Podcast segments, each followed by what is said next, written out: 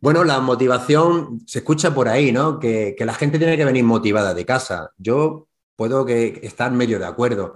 Lo que tiene que hacer un líder de, de equipo es, como mínimo, como mínimo, Nico, no desmotivar a tu gente.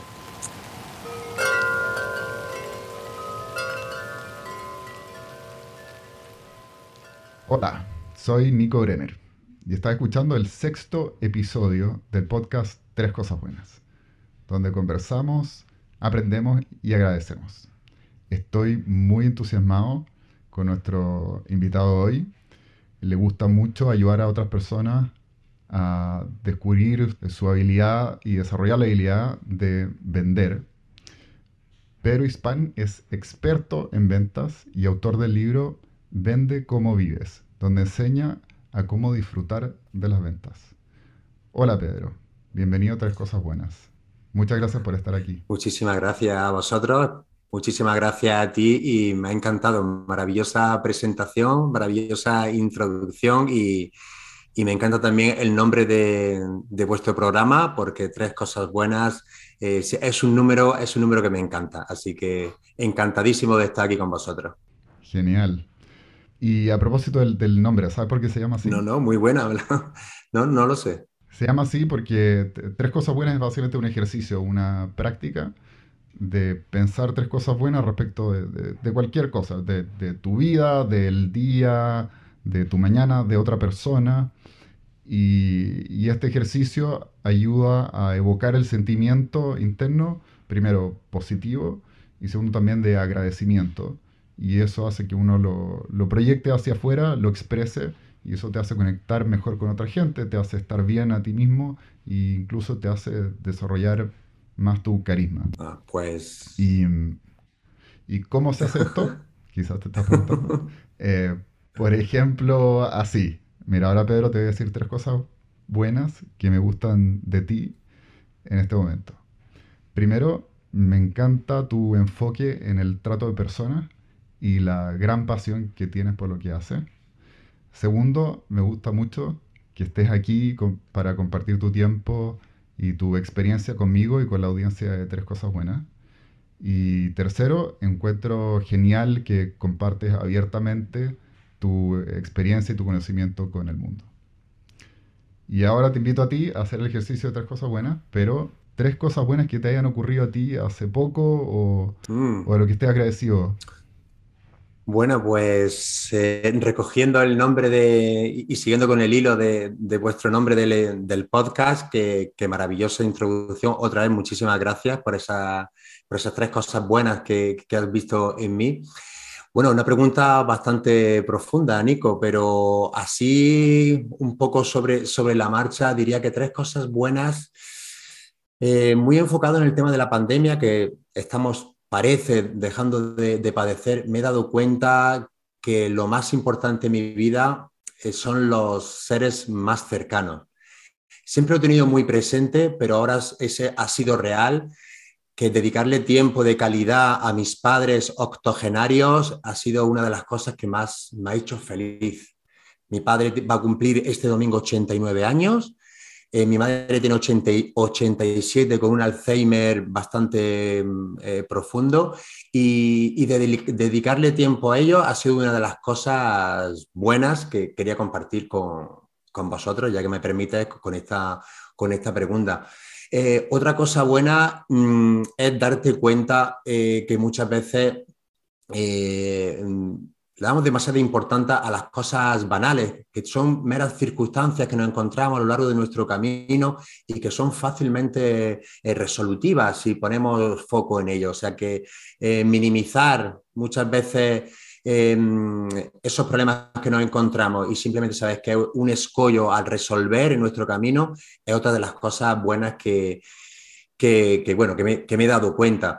y, por supuesto, lo más importante que, que me he dado cuenta últimamente que las personas por genética somos buenas personas y, lo más importante es a todos nuestros grupos de interés, a Nico, a María, a tu jefe, a tu compañero de trabajo, a tu proveedor, a tu cliente, siempre la persona ponerla en el centro. O sea que yo creo que esas tres cosas buenas son, son importantes tenerlas en mente. Me, encanta, tres cosas buenísimas. Oye, y otra cosa que me encantaría es, saber más de ti, conocerte un poco más, conocer tu lado humano. uno ve eh, online, puede verte a ti, lo que, lo que haces, tu libro. Es fácil ver tu lado profesional, pero me gustaría también conocer tu lado humano y para eso preparé unas preguntas eh, un poquito personales. ¿Te parece ok? Me parece estupendísimo, no tengo ningún miedo, Nico. Excelente. Entonces, primera pregunta, si pudieras cenar con cualquier persona en el mundo, ¿con quién te gustaría? Sin lugar a dudas, con mi mujer. Qué lindo, me encanta eso. Antes de llamar por teléfono, ¿te pillas ensayando lo que vas a decir? No, no, no, no, no ensayo. ¿Cómo sería un día perfecto para ti? Madrugar. Soy bastante alondra, más que búho. Solo, suelo madrugar. El día perfecto sería un par de horas de bici de montaña, volver a casa, paseo por mi ciudad, por Granada, en el sur de España, en Andalucía, con, con mi mujer, visita a mis padres, a ver sus necesidades y cómo se han levantado ese día y por la, por la tarde jugar con mi peque de 12 años. Eso sería un día perfecto. Qué, bueno. Me, gustó tu día. me gustó mucho. ¿De qué es lo que te sientes más agradecido en tu vida?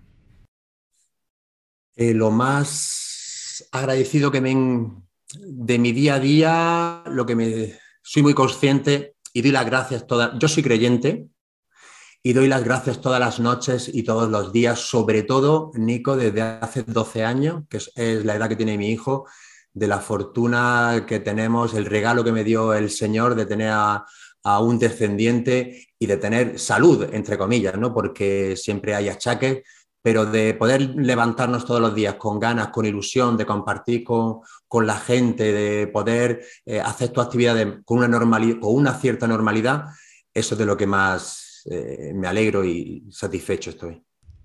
¿Cuál ha sido el mayor logro de tu vida? Wow. Mm, yo creo que ser, ser padre, sin lugar a duda. Sí. Eh, aquí no hay manual, ¿eh? No hay manual de instrucciones. Yo soy muy pasional, mi hijo, no nos calentamos mucho la cabeza, lleva mi nombre, se llama Pedrito, es igual de pasional. Con 12 años ya empezamos a tener esos atranques ¿eh? y compartimos pasiones por el deporte. Eh, el domingo, eh, precisamente en el último partido, nuestro queridísimo equipo bajó a segunda división porque perdió el último partido en casa. Fue un drama y, bueno, gestionar, ¿no? Gestionar un hijo, yo creo que para mí ha sido el reto más importante y más difícil y, parece que, continúa, que esto no, no acaba. ese es un tremendo logro, tremendo, tremendo. ¿Y mm, cuándo fue la última vez que lloraste? Eh, pues mm, es que suelo llorar mucho eh, cuando veo eh, cosas emotivas, o sea, temas felices, más que por tristeza. tengo la fortuna de no haber tenido, Nico, grandes dramas, ni últimamente, ni, ya te digo, no, no he tenido grandes eh, ni accidentes, ni, bueno, dramas en general, ¿no? Como comentaba, mis padres siguen siendo mayores, tengo mis hermanos felices, mi, todo mi grupo de, más cercano sigue bien, o sea que de tristeza, eh, la última vez que lloré como tal fue con la invasión de, Rusia en Ucrania. Y esta mañana, esta mañana también eh, trabajando he visto el tiroteo que ha habido en un, en un colegio en Estados Unidos, también se me ha escapado alguna lágrima. Sí, eso ha sido. Oye, pero es, bueno llorar. Me, alegra eso que, que dices, que, eres bueno para llorar y que, que lloras de felicidad también. Sí. Creo que es muy saludable. Me, encanta. Oye, estoy súper enganchadísimo a los vídeos de TikTok porque yo soy muy nervioso. Me lo paso pipa eh, eh, viendo los vídeos pero donde más me, me, paro e intento seguir viéndolo son estos típicos vídeos de, de los grandes eh, deportistas americanos o de los marines cuando le dan esa sorpresa cuando llegan a casa a sus hijos que los abrazan. Mm. Eso, me rompo a llorar como una magdalena. Esto, esto eh, bueno, eh, cualquiera que me vea, esas cosas emotivas de felicidad me salta, me sacan más rápidamente las lágrimas que las de tristeza. Esas fueron las preguntas rápidas, pero ahora quiero que profundicemos un poquito más. Pero, ¿quién eres? Bueno, pues suelen decir la gente que, me conoce y que más me, quiere que soy muy inquieto, muy curioso, muy, muy servicial. Bueno, todo eso me viene heredado, ¿eh? 50% eh, de mi padre, 50% de, de mi madre. Y bueno, pues soy una persona, como ya me habéis escuchado, amante de, mi familia, de mis seres queridos, los más cercanos, de mis hermanos, de mis, de mis amigos. Y, luego lo que sí soy, y, es de las cosas que más me gusta eh, pregonar, es que soy presidente de un club deportivo que lleva el nombre de un amigo mío que falleció de cáncer hace ya ocho años y entonces todos los años le hacemos un homenaje en forma de carrera de bicicletas de montaña, que era su pasión, y la mía también, la que la compartimos. Y todos los recaudados lo donamos a la Asociación Española contra el Cáncer. Este club deportivo no solamente me enorgullece llevar el nombre de, mi amigo, sino que, que además lidera un equipo de 100 personas, Nico en un grupo de voluntariado, cada uno de su padre, de su madre, eh, con perfiles muy diferentes, eh, nadie cobra. Entonces también me ha hecho crecer mucho, obviamente como persona, pero profesionalmente a la hora de dirigir equipos, porque esto no, deja de ser eh, una organización sin ánimo de lucro, no deja de ser, pues bueno, tenemos los mismos estamentos, estatutos, organigrama que puede tener una compañía de, 100 personas. Entonces, esto de lo que más orgulloso me, me siento ese afán eh, colaborativo, todo lo que son eventos solidarios, hemos hecho otras, otros eventos para Granada Autismo, en fin, que todo esto es lo que a mí me mueve, buscar un algo más, un propósito en todo lo que, en todo lo que hacemos, ¿no? Y, bueno, y, eso está al alcance de, de cualquiera. Bueno, soy el coordinador de voluntariado de mi compañía, yo trabajo en una empresa de más de 2.000 empleados aquí en España, muy, muy, muy fuerte en el sector, en el sector de bebidas y, alimentos. Y, bueno, todo lo que tenga que ver con colaborar y ayudar a los demás, pues bueno, Pedro Hispan suele estar, suele estar por ahí por medio. Sí. Me, encanta, me encanta este enfoque. Se nota que tiene una pasión gigante por, por, la gente. ¿De dónde viene eso? ¿Es algo que siempre has tenido? Pues fíjate, Nico, yo era muy temeroso en mis cuando yo empecé a estudiar la carrera de Derecho, de, abogacía, y bueno, se, me torció en tercer curso porque por lo mismo llevaba emprendimientos de, eh, hostelería, era propietario de negocios, de ocio nocturno, de pub, discotecas, y, pero había un amigo que, que me decía que yo tenía cualidades para ser, para ser vendedor. Y hablando con él, pues decía eso, que tenía como una pasión exagerada por las personas, por conectar, por, por tejer heridas, ¿no? Por trazar puentes, por conectar. Entonces, pues bueno, mm, yo creo que yo ahí no me he formado, yo ahí no, yo creo que es innato, ¿no? Que es heredado o adquirido en los primeros años de vida, ¿no? Como otros argumentan, pero ya digo, yo siempre le culpo, culpo a mis padres porque soy la mitad de, la curiosidad me viene de mi padre y, el ser servicial me viene de mi madre. O sea que, bueno, que no tengo mérito, Nico, que me viene así dado, me viene dado. Bueno, eso me pregunto, ¿no, te hace sufrir a veces?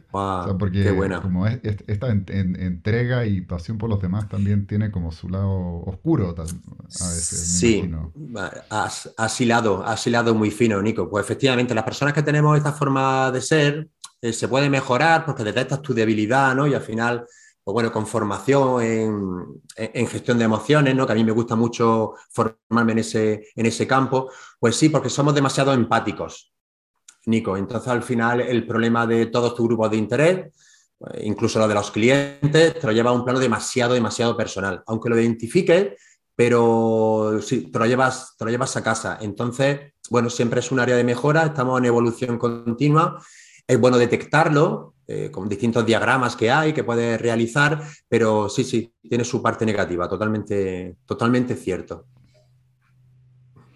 A, propósito de eso, tú que estás en venta, a, mí me a veces me dan terror las ventas y lo que he identificado es que tengo mucho miedo al rechazo. El, el, rechazo se siente horrible y las ventas son 99% rechazo, 1% éxito. ¿Cómo lo haces con eso? Es así, ¿eh? tal cual. Fíjate, yo cuando empecé a vender en el año 2003, ya como profesional, antes había hecho también mis pinitos en el mundo de, las ventas, pero desde ese año me dedico profesionalmente a ello. yo vendía enciclopedias, obras de consulta, además era autónomo, no teníamos ningún sueldo garantizado, pues nuestro, nuestro ratio era 25 noes para un sí. O sea, ese era el ratio de conversión. Podías mejorar algunos de los procesos de venta, pero más o menos te movías en, ese, en ese abanico.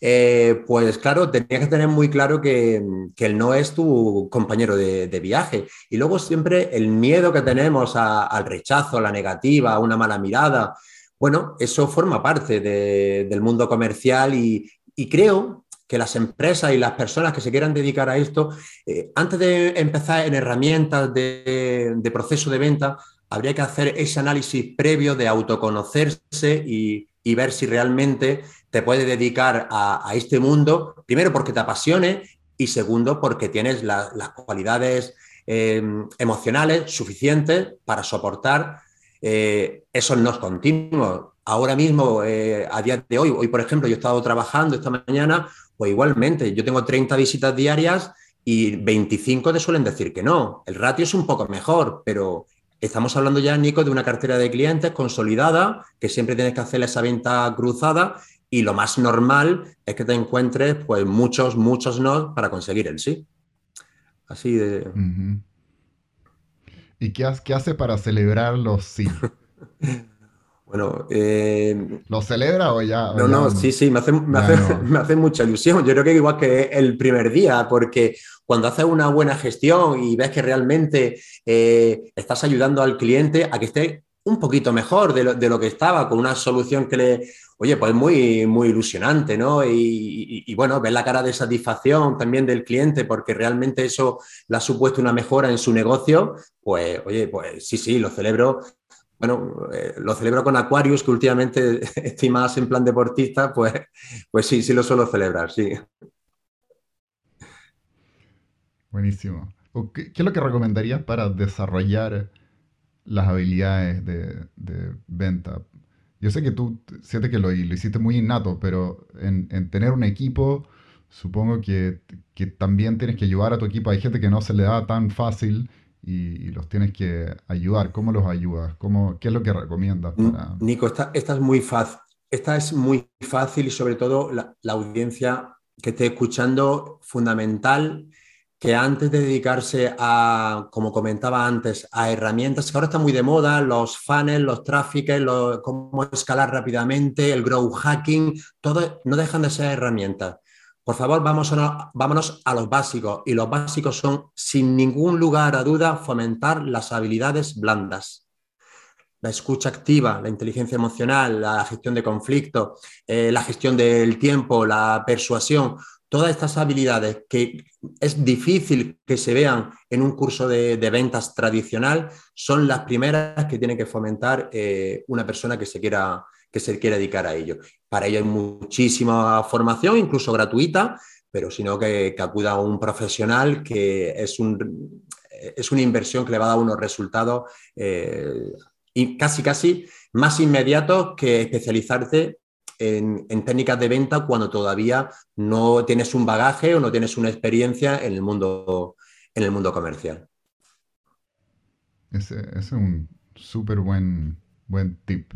¿Cómo, ¿Cómo, lo haces para mantener a tu equipo motivado?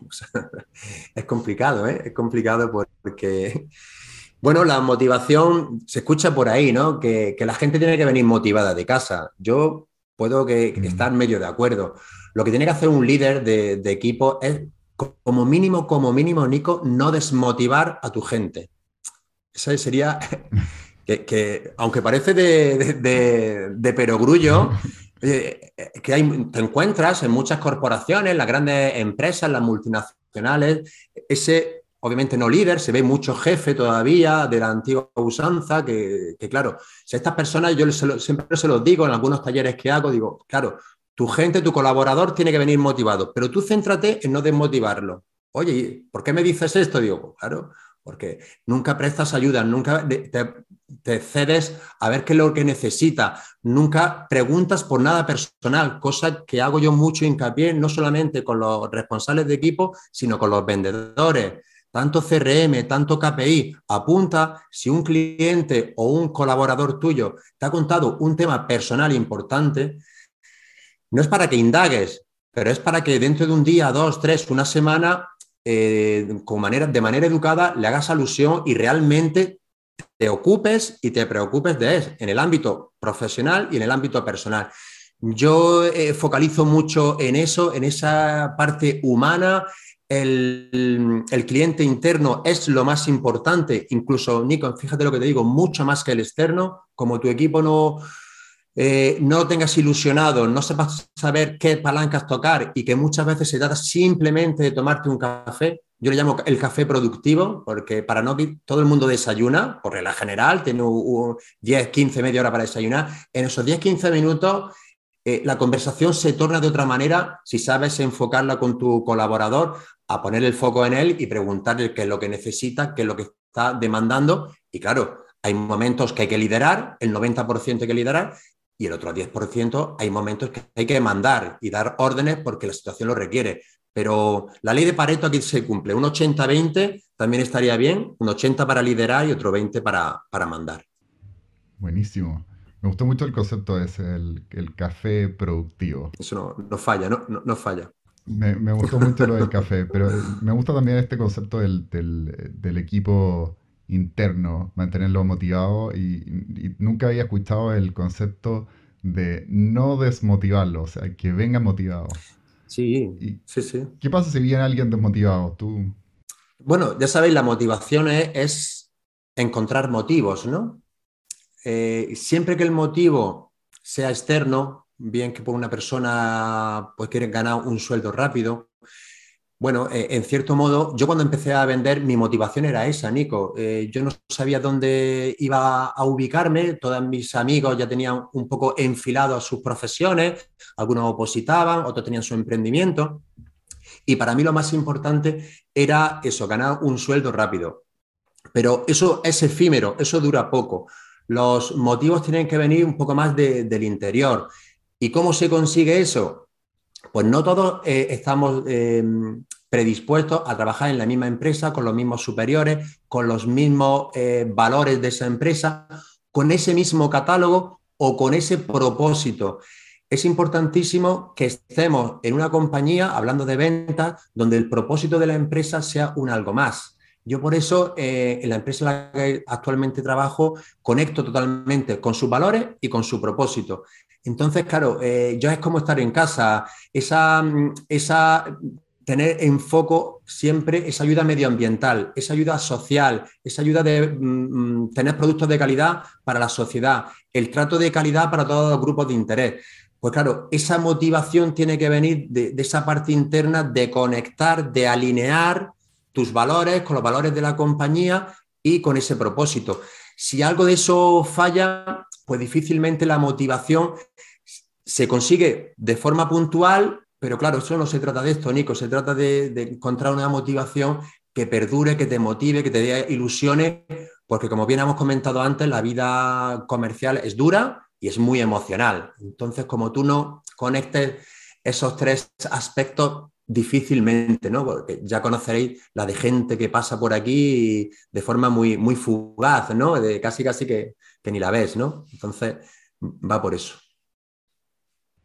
Sí, sí, toda la razón. O sea, siento que, muchos equipos de venta y muchas empresas funcionan así. Son como un, un moledor de carne que mm. trae gente y, y, al principio andan bien y después cuando apenas empiezan a caer las ventas, chao, esa persona no sirve más y atraer más gente y más gente es como siempre, siempre así, explotando a la gente para sacarle su, hmm. su máxima energía y cuando se le acaba la energía, chao.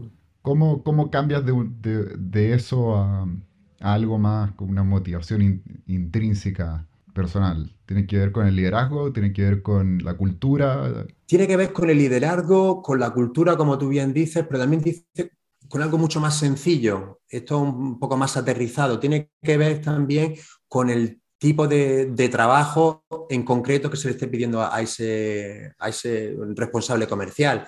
Porque claro, como bien dices, hay empresas que saben, esa es una trituradora, me ha gustado mucho tu expresión, esa trituradora de, personas que están continuamente en, etapas de captación de nuevos colaboradores, porque saben que la rotación es altísima, le sacan el jugo de, esa motivación inicial, incluso de sus contactos, porque suelen ser empresas que venden, bueno, eh, seguros, telefonía, normalmente. Cuando ya le han vendido los seguros a su, tiene unos tres, cuatro meses muy buenos porque a, todos sus contactos lo, meten dentro, pero ya buscan otro. Es una estrategia, ¿eh? que obviamente yo ni la comparto, ni la quiero, ni yo jamás trabajaré ahí, pero que sigue funcionando. Pero claro, eso, ese tiene un coste de adquisición, tiene un, un retorno de inversión un poco dudoso y claro, continuamente hay que estar metiendo...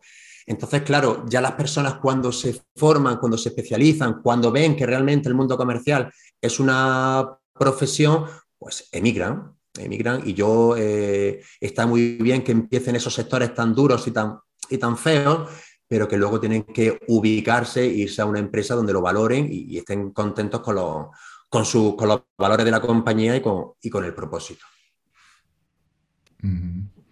y, a propósito de eso, ¿qué, ¿qué, le dirías a alguien, a propósito de tu libro, de hecho, cómo, ¿Cómo le dirías, ¿Qué le dirías a alguien para que aprenda a disfrutar las ventas? Pues sí, va muy al hilo, va muy al hilo de, la conversación que estamos teniendo. Em, Sabes, ¿no, Nico? Que el, viaje más difícil y el conocimiento más difícil es el de nosotros mismos. Entonces, yo creo que, muchas personas, eh, pues igualmente hay profesiones que como en principio no hace falta una titulación académica, Aquí eh, en España pasa mucho, pues se da eh, que si no vales para estudiar, pues eres vendedor o eres camarero. Eh, son las salidas rápidas que, tenemos, ¿no? Entonces, claro, em, lo que tienen que hacer las personas, lo primero es hacer algunos de los diagramas que hay, hay muchísimos por, por la red, de hacer un examen de autoconocimiento y saber si realmente tienen un mínimo de llama, un mínimo de vocación, de servicio y de, para poder meterse en este mundo comercial. Porque si solamente es para ganar un sueldo, entre comillas, fácil y rápido, eh, dura muy poco, dura muy poco. Entonces, mi primer consejo para alguien que se quiera dedicar a las ventas es que haga ese examen de conciencia, esa reflexión, ese ejercicio de saber si, si por lo menos tiene un mínimo de, vocación para poder dedicarse a este mundo que, que lo que hacemos simplemente es facilitar el proceso de compra de los clientes, solo y exclusivamente eso. Súper interesante eso que dijiste, facilitarle el proceso de compra a los clientes, porque típicamente el, estereotipo que uno ve de los vendedores es alguien así como el, el vendedor de autos usados ah, que te está tratando de, engañar, que te, está vendiendo un auto que no vale nada por una millonada. Y, siempre está como la pillería que te, que te, empuja, que es muy insistente. Pesado. Eh, pero lo que escucho de, ti es algo completamente distinto. Es que el, vendedor es alguien que tiene una pasión mm. gigante por la gente. Que, el, que conecta muy profundamente y emocionalmente con la persona que, que le está vendiendo y, y le quiere dar un servicio, realmente lo quiere ayudar. Sí. ¿Es, así? O... bueno, eh, está, ¿Cómo lo ves? Lo veo perfectamente como tú lo has resumido. Es así y, bueno, no hay, que, no hay que ocultarnos. Tenemos esa fama, los vendedores, Nico, como tú lo ves, porque no la hemos merecido.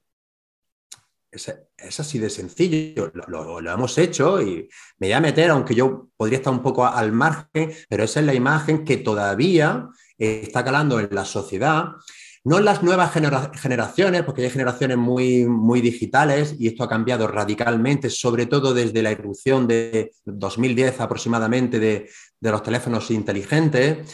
Entonces, claro, el proceso de, proceso de venta, que tanto se habla en las formaciones, yo nunca hablo de eso porque el proceso de venta a mí ya me suena muy, muy ochentero, porque antes sí debería, se, tiene que llevar esa línea como se hacían los procesos de venta, porque el cliente no tenía información. Pero cualquiera de los que estamos aquí hablando o, que nos están escuchando, cuando vamos a tomar una decisión de compra, el proceso de, de compra nuestro ya lo llevamos muy avanzado. Eh, yo hoy, por ejemplo, he cambiado dos seguros que tenía y, solo me faltaba que me atendiera un asesor para dos pinceladas, pero yo lo tenía prácticamente ya eh, decidido.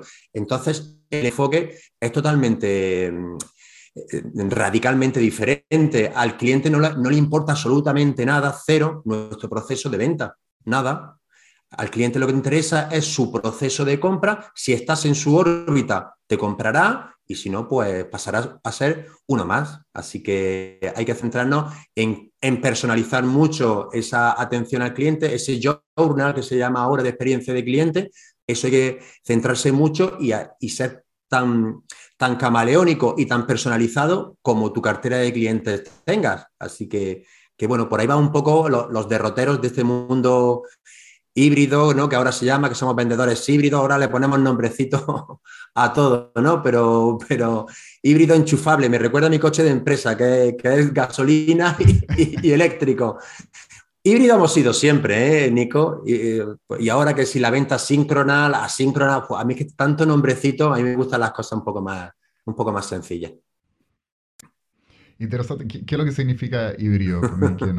bueno, pues ahora se habla mucho del vendedor híbrido, pues bueno, pues como ahora pues lo que estamos haciendo nosotros, tener una reunión por videoconferencia, pues igualmente, ¿no? Se, están teniendo reuniones en remoto, pero claro, esto se hacía ya en los años 80, cuando mandabas un fax, pues también era una venta eh, en remoto, virtual. O sea, vendedores híbridos hemos sido siempre y ahora se habla mucho de la venta síncrona y asíncrona, que es un WhatsApp. Bueno, pues igualmente eh, nosotros eh, siempre que hemos utilizado teléfono, es una venta virtual, pero síncrona. Sin embargo, un WhatsApp, un mensaje, es una venta virtual asíncrona. En fin, pero bueno, que esto eh, es un debate que, no nos lleva a ningún sitio. La venta es venta, es relacionarse con las personas, es facilitar el proceso de compra de los clientes y no hay una vertiente más Mm, más importante que otra. Cada sector, cada país, cada mercado tiene sus particularidades y, cada persona es un mundo. Y eso es lo bonito de la venta. Por eso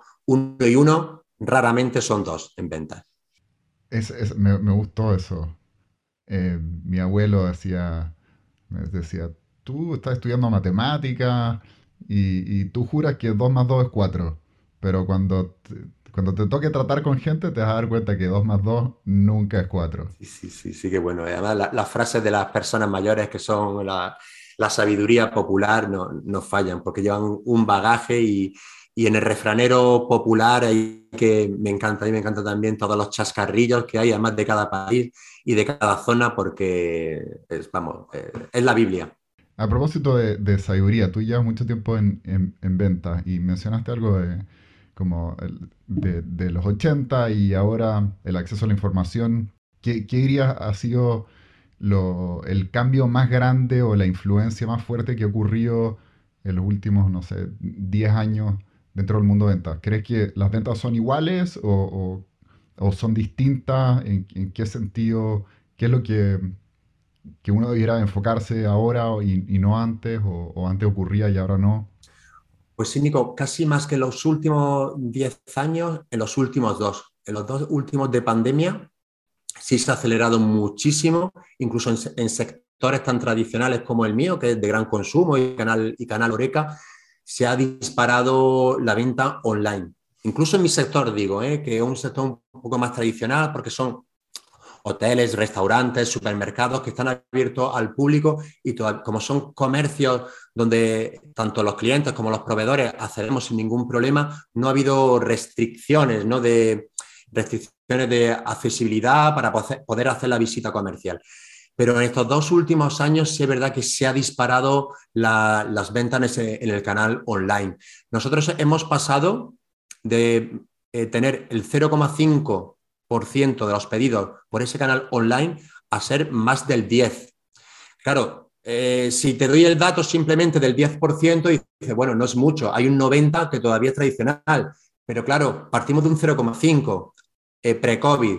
Entonces, es una tendencia, eh, volvemos a lo mismo, este tipo de, de venta un poco menos invasiva, que el cliente ya tiene la información, que son pedidos recurrentes, todo eso, todo lo que sea automatizable y todas las gestiones administrativas, burocráticas que sean automatizables, eso está mm, llevando una velocidad enorme. Entonces, todo el proceso y la forma de relacionarnos con el cliente, sí es cierto que en mi sector se está notando, en otros sectores como el industrial eh, se ha disparado. O sea, la visita presencial apenas se nota. Y sí me gustaría aportar, que seguramente a la audiencia le puede interesar, eh, hay una diferencia entre multicanal y omnicanalidad. Hay muchas empresas que se han llevado a, a tener conflictos incluso internos porque si haces silos de información dependiendo del canal donde el cliente adquiera el producto, que por ejemplo una política de precios diferente a que eh, el cliente se, se, dirija a una tienda o lo compre por el canal online, esa es la diferencia entre ser multicanal a ser omnicanal. En la omnicanalidad el cliente, sea por donde sea el canal que se relaciona con la empresa va a tener las mismas condiciones, tanto de facturación, de pago, de, crédito. Entonces, eh, es muy importante que vayamos hacia una omnicanalidad, que el cliente perciba que se relacione con nosotros, o bien por una llamada de teléfono, o bien por eh, la página web, o por la visita presencial, eh, va a tener las mismas condiciones y, la, y el mismo asesoramiento y, la, y el mismo servicio. ¿Y qué crees que es lo que se viene Obviamente no, podemos predecir el futuro, pero a veces uno tiene ahí como una, intuición que viene, que quizás hay algo incipiente o algo que quizás te gustaría a ti que ocurriera. Sí, bueno, viene, eh, espero y le pido al, al, de arriba que venga una relajación de los precios. Llevamos una inflación continua, lo que yo, o sea, en seis meses lo que hemos vivido, por ejemplo, aquí en España eh, es una locura. No ha afectado muchísimo el aceite de girasol, que es principalmente el cereal, viene de Ucrania. Eh, se ha duplicado el precio, o sea, radicalmente, o sea, al doble. Entonces, claro, ¿qué ha pasado? Que, claro, al final el cliente compraba porque lo necesitaba, pero se ha descapitalizado, ha tenido que hacer una inversión enorme para el doble de, de precio por un mismo producto. Entonces, hemos oído, ha habido una inflación de, locura en huevo, pollo, carnes, todo este tipo de productos básicos, refrescos, zumos. Creo que ya hemos hecho cuatro subidas, Nico, desde el mes de septiembre, cuatro, la última fue el 1 de mayo, y ya parece que esa curva de precios empieza a estabilizarse y las noticias que tenemos es que, bueno, no, van a ser precios del año pasado, pero por lo menos que se, que se estabilice. Eso por el lado un poco más tangible. Y luego por la parte un poco más, más virtual, sí es que verdad que la inteligencia artificial está entrando eh, de manera ya cada vez más, más abrupta y sí es cierto que los puestos de trabajo eh, se van a tener que reciclar en muchísimos sectores, departamentos, incluso en el departamento comercial, pero hay muchos trabajos administrativos, burocráticos que, eso lo puede replicar cualquier aplicación, así que hay que estar un poco alerta, poco alerta. Pero... Wow. Igual eh, me, cuesta a mí imaginarme una inteligencia artificial ahí reemplazando a una persona. Sobre todo alguien que, le, quiera conectar con otra persona. Eh, esto a mí me pasa, lo veo en los, en los chatbots.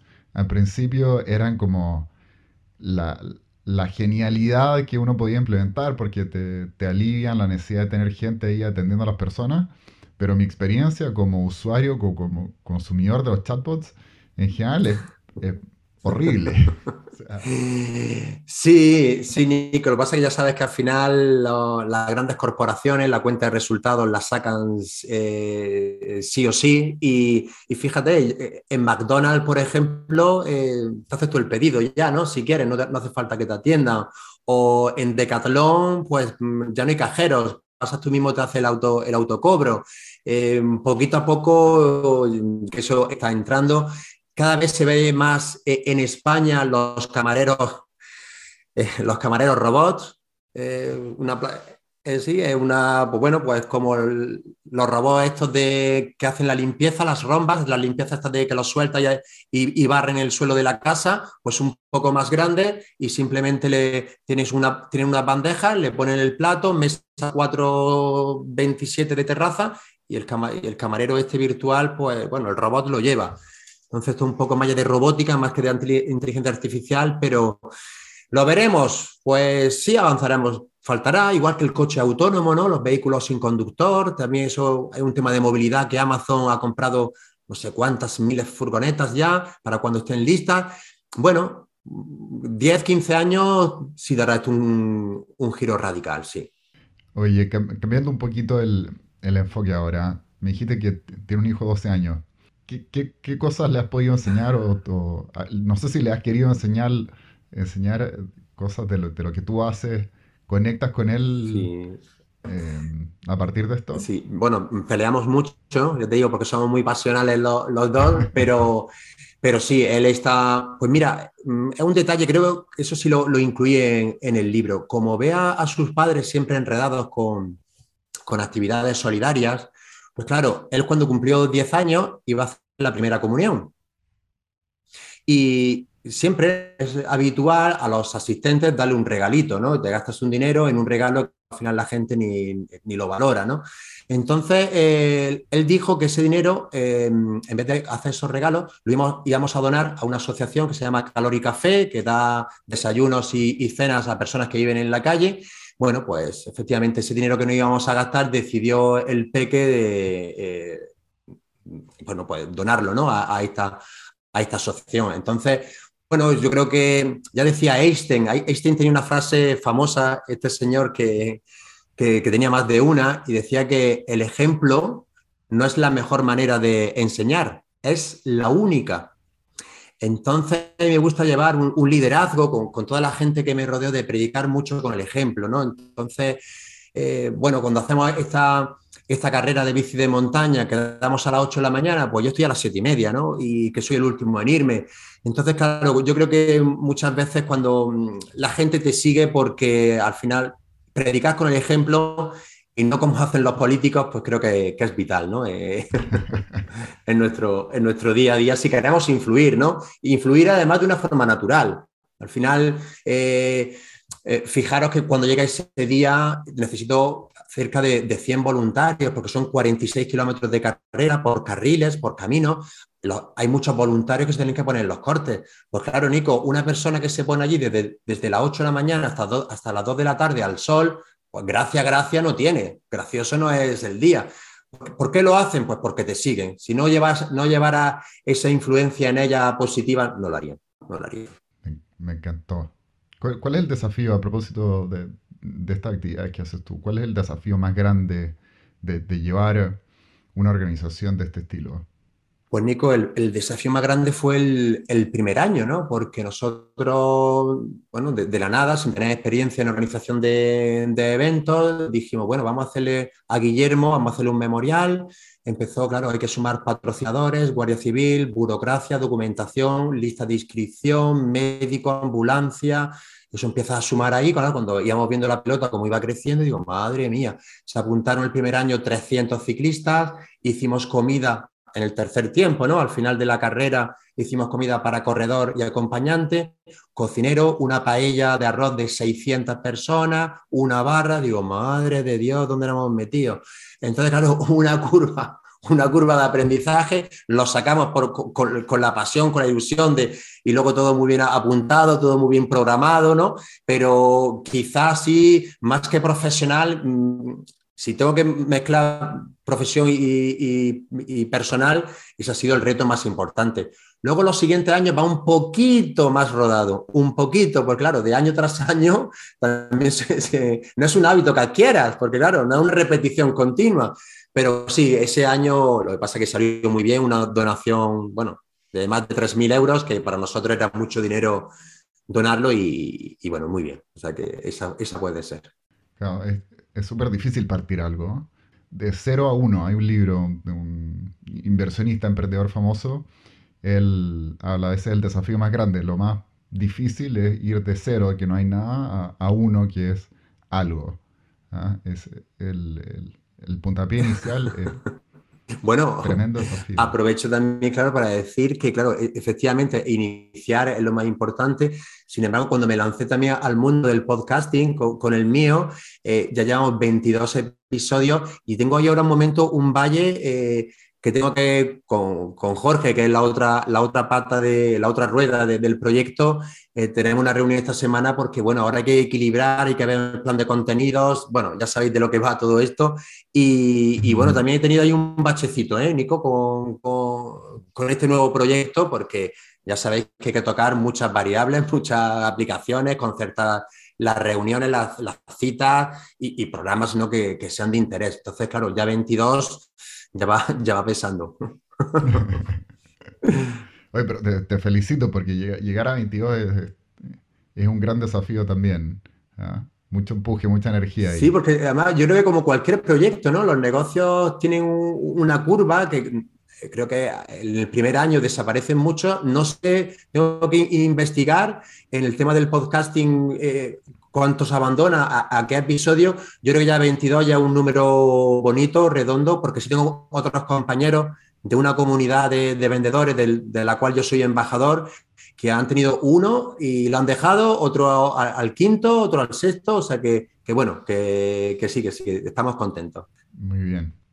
Oye, nos va quedando poquito tiempo. Qué pena. Antes de, de cerrar, lo he disfrutado mucho yo también. Eh, antes de cerrar, te quiero invitar a, hacer un ejercicio cortito de meditación. Perfecto. ¿Vale? Para eso, eh, sentémonos derechos, con, la espalda recta. Ojalá no apoyarse en el respaldo, sino que, que tu, tu cuerpo sostenga el, peso de tu, de tu espalda, de tus hombros. Y ahora respirar profundo por la nariz. Exhalar por la boca. Cuando quiera cierra los ojos.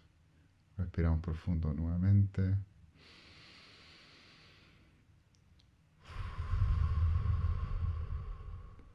Una tercera vez.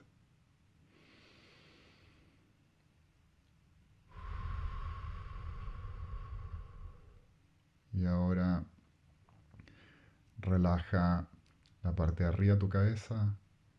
Imagínate como que tu cabeza fuera la parte de arriba un círculo y el punto justo al centro, ese se relaja y ahora se expande la relajación hacia afuera, hacia las orejas, hacia la frente, hacia la nuca.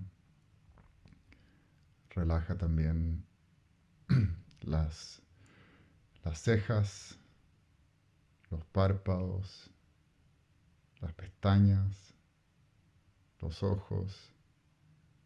Relaja tu nariz, relaja tus pómulos, relaja tus labios, relaja la lengua, la garganta, relaja tu mandíbula, Relaja tu cuello. Relaja el área alrededor de la clavícula, los hombros. Relaja la parte de atrás de tu espalda, la parte de arriba, los homóplatos. Relaja tus brazos, tus codos, tus antebrazos Relaja las muñecas. Relaja la palma de tus manos. Relaja tus dedos. Relaja el espacio entre medio de tus dedos. Relaja tu pecho.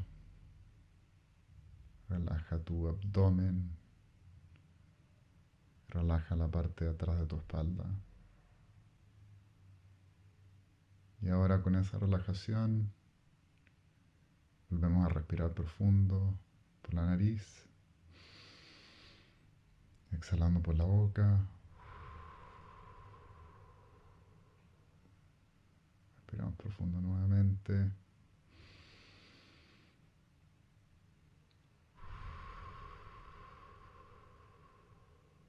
Y una tercera vez.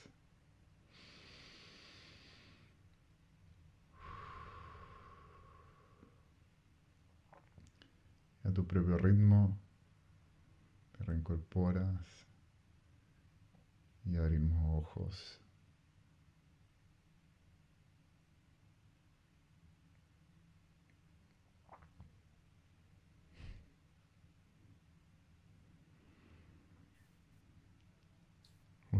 ¿Qué tal? Aquí son las once y media de la noche.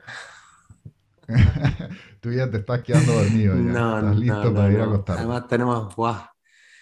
Ah, Me encantan. La... Hace poco hice las 21 días de abundancia del Centro Chopra y sí, sí, nos Mm, encanta aquí, sobre todo más, más a mi mujer y a mi suegra, pero yo lo hice con un amigo y ¡guau! ¡Qué bueno! Me traen cosas buenas nada más que desde que hice esos 21 días. buenísimo, me gusta mucho escuchar eso. Y ahora ya para empezar a despedirnos, eh, quiero que repitamos un poquito el, ejercicio de las tres cosas buenas. Parto yo diciendo tres cosas buenas que me gustaron de nuestra conversación. Uno, me gustó mucho el concepto del café productivo. Eh, creo que ha- hace falta, eh, quizás lo voy a empezar a implementar. es muy importante eso que dijiste, de conectar más humanamente, más personalmente con, con cada uno de las personas del, del equipo. Hace una diferencia muy grande. Eh, lo segundo es eh, otro concepto que dijiste ahí, ahí también, como en la, en la misma conversación, de el no desmotivar. Ajá, eh, no lo había escuchado y me pareció genial. O sea, si alguien está motivado, principal función no desmotivarlo. Y, y tercero, me gusta mucho que estés aquí, que hayas compartido con nosotros, que te hayas dado el tiempo, el espacio, eh, la energía y, que hayas tenido la vulnerabilidad de, de contar las cosas personales que nos has contado y tu, experiencia y sabiduría. Te, lo agradezco muchísimo. Y ahora te invito a ti eh, y te pregunto a, ¿qué, qué tres cosas buenas te gustaron de nuestra conversación? Pues mm, me gustó la paz con la que estamos terminando y la que siento interior. Me encanta la elegancia con la que habéis conectado desde el primer momento conmigo y la habéis trasladado en el día de hoy. Y me encanta la forma que habéis tenido de dirigir las preguntas y llevártelo a este terreno personal, que es donde yo me siento como pez en el agua. Excelente. Y mm, ahora, aprovechando que nos, que nos queda un, un poquito de tiempo, tenemos este espacio em, con la audiencia. eh, ¿tienes algún dato, oferta o llamado a acción que quieres comunicar? Mm, Bueno, eh, a la audiencia lo que les animo es que, mm, que hagan... eh, Martin Seligman tenía esa fórmula, eh, el padre de la psicología positiva, ¿no? que tanto divulga Víctor Cooper de forma maravillosa y, y magistral. Tenía esa, esa fórmula de, de la felicidad, que el 50% es un rango fijo Luego hay una parte importantita de, que es la circunstancia que nos toca vivir, que eso podemos moldearlo y sobre todo eh, la voluntad es otra parte eh, fundamental. Si tenemos la, la, voluntad de seguir creciendo, de acercarnos a personas fuente y no desagüe, intentar eh, a cualquier persona que nos cruzamos con ella, cuando se vaya, que esté un poquito mejor de antes de encontrarnos, esa sería la mejor llamada a la acción de que se sigan formando, pero que se sigan formando en, en crecimiento personal. Así que yo lo, lo, único que le pido, no le pido para mí, le pido para ellos que se centren en ese crecimiento interno y ese crecimiento de, de intentar ser serviciales y ayudar a los demás, porque el universo le va a recompensar de, de sobra. Muy, muy lindo eso, ¿eh? un poco como dar para recibir. ¿eh? Mientras uno más dé, más, más recibe. Así es. Me, me, encantó. Te agradezco muchísimo, Pedro, el estar aquí, tu tiempo, tu buena onda, el compartir, tu sabiduría, tu alegría, tu, tu sonrisa también me encanta. Así que estoy muy agradecido de que haya estado aquí con nosotros en Tres Cosas Buenas. Pues un besazo enorme para vosotros, para Tres Cosas Buenas. Ha sido un total placer y ha sido, vamos, una sorpresa cómo habéis llevado el, el episodio, nuestro encuentro. Así que totalmente agradecido. Aquí me tenéis para cuando necesitéis. Nada. Gracias, Pedro.